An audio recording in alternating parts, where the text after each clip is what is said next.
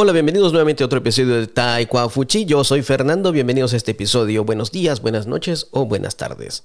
Este episodio es para estudiantes de nivel B1, B2, totalmente en español. El día de hoy voy a hablarles acerca de las vacaciones de Navidad. Así es, vacaciones de Navidad. Vamos a aclarar un punto. En algunos países como en España, ellos se refieren como las Navidades. Lo dicen en plural. Sin embargo, en muchos de los países de Latinoamérica también lo decimos en singular, la Navidad. ¿Por qué la diferencia? Bueno, quizás, esto lo digo quizás, porque en España tienen vacaciones largas en Navidad. Algunas personas o algunas empresas acostumbran tener una semana o dos semanas o diez días nada más de descanso o vacaciones. Mientras que, por ejemplo, en Guatemala, ¿cómo son las vacaciones? Eso es de lo que te voy a hablar el día de hoy. Las vacaciones de Navidad quiénes las tienen, cómo las tienen y de cuándo las tienen, por ejemplo, de cuánto tiempo. Vamos a empezar. Los estudiantes. Los estudiantes, por ejemplo, en Guatemala, estudian desde finales de enero o febrero hasta octubre o noviembre. Entonces, en el mes de diciembre tienen vacaciones. No están en, la escuela, no están en ningún campamento, están simplemente de vacaciones. Así que la Navidad concuerda precisamente con el periodo de vacaciones de los estudiantes. En las universidades o en algunos establecimientos como bachillerato o secundaria, se estudia por semestre. Entonces tienen eh, vacaciones en junio y en diciembre. Así que también para ellos diciembre es fecha de vacaciones. ¿Qué se hace en estas fechas normalmente? Bueno, estudiantes pueden escoger, depende de la edad, si ya tienen 15 o 16 años, quizás pueden escoger entre estar todo el día en casa y no hacer nada, que muchos la verdad eso es lo que prefieren, o ir a tener un trabajo de vacaciones, trabajar como vacacionista. ¿En dónde pueden trabajar? Bueno, Depende del tipo de empresa. Algunos, en mi época al menos, podíamos trabajar en supermercados. Ahora se permiten solo mayores de 18 años. Pueden trabajar como ayudantes en una tienda, en una panadería. Eh, hay personas, hay, jóvenes que quieren aprender lo que es eh, cómo reparar un auto, un carro o un coche. Entonces van a, van a hacer ciertos trabajos de ayudantes en algunos talleres o trabajar como ayudantes en unas tiendas. Eso es trabajar como vacacionista.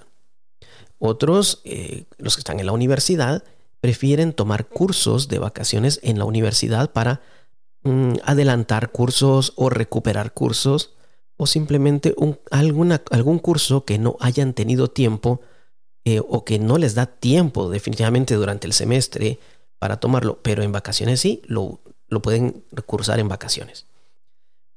Las vacaciones para las personas que trabajan. Aquí hay una gran diferencia. Por lo menos en Guatemala no tenemos un periodo de vacaciones para Navidad ni tampoco para Año Nuevo. No, esa idea de que los latinos eh, no trabajan o que descansan mucho, déjame decirte que no es cierto en este aspecto. En este caso te digo que no, nosotros no descansamos, no tenemos esas vacaciones largas que por ejemplo, eh, tienen en muchos países de Europa, no solo España, en muchos países de Europa, tienen vacaciones largas de hasta dos, tres semanas, quizás en algunos lugares. En Guatemala o en otros países de Latinoamérica no lo tenemos.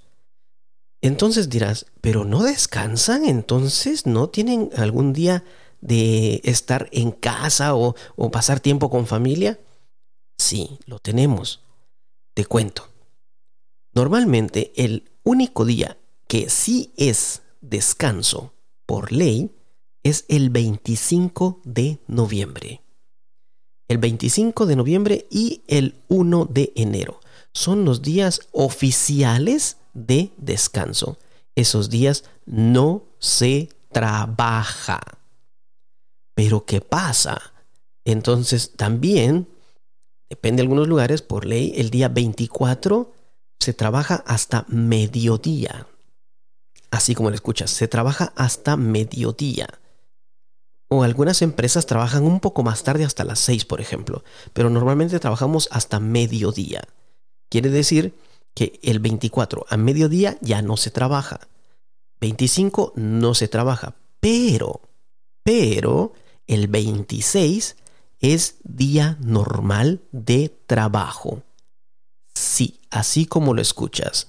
Trabajamos, el 26, no importa que haya pasado el 24 o el 25, no importa si la fiesta estuvo muy buena, no importa si alguien bebió o no bebió, el 26 debe estar en su trabajo en horario normal. Si empieza a trabajar a las 8 de la mañana, el 26 a las 8 debe estar en la oficina. Si su horario es a las 9 de la mañana, a las 9 debe estar en la oficina. Es un día normal de trabajo, así como lo escuchas. Normal. A menos, claro está, que el día 26 sea un día domingo, que muchas personas no trabajan. Algunas personas como supermercados, ellos sí van a trabajar normalmente.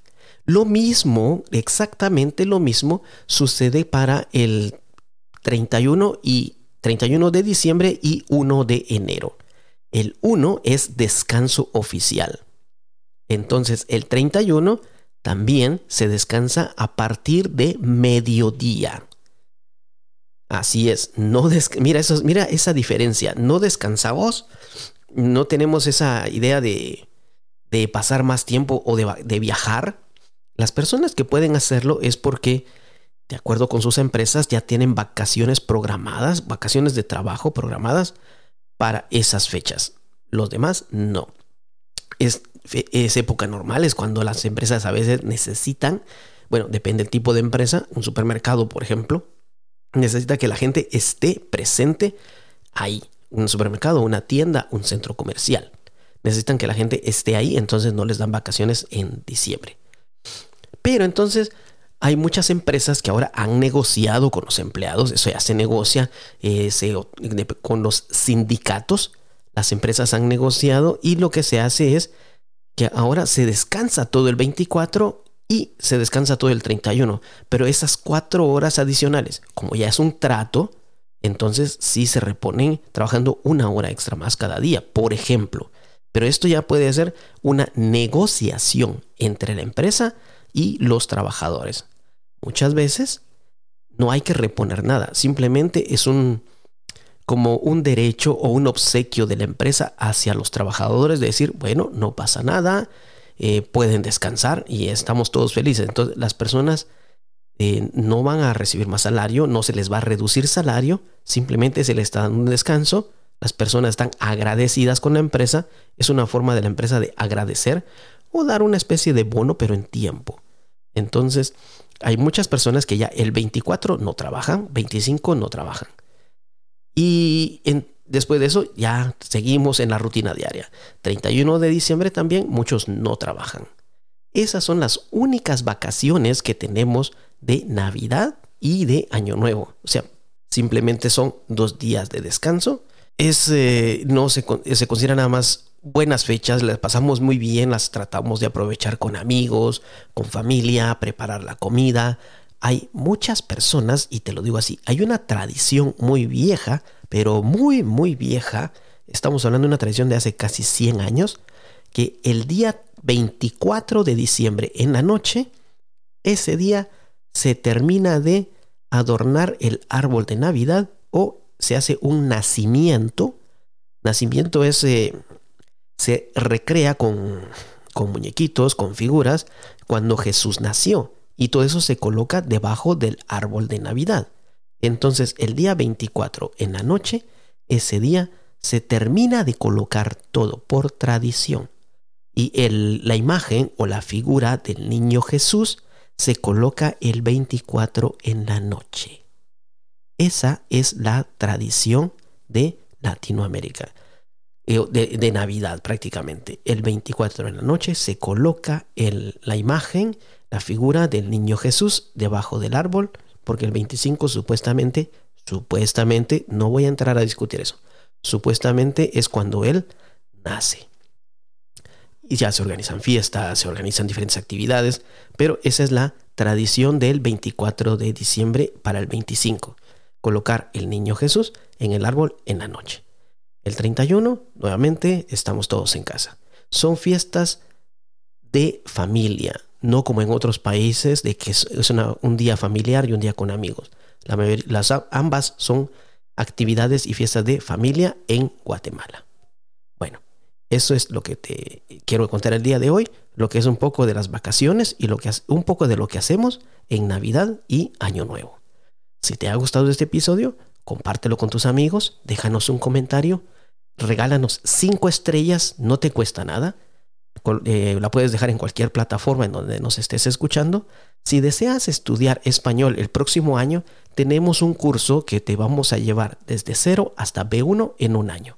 Entra a nuestra página, hacemos una entrevista a las personas que quieran estudiar. Si conoces a alguien interesado, compártele este podcast también. Vamos a dejar el enlace en los comentarios. Sigue nuestras redes sociales. Recuerda, yo soy Fernando. Convierte a aprender idiomas en tu felicidad. Nos vemos en el próximo episodio. Adiós.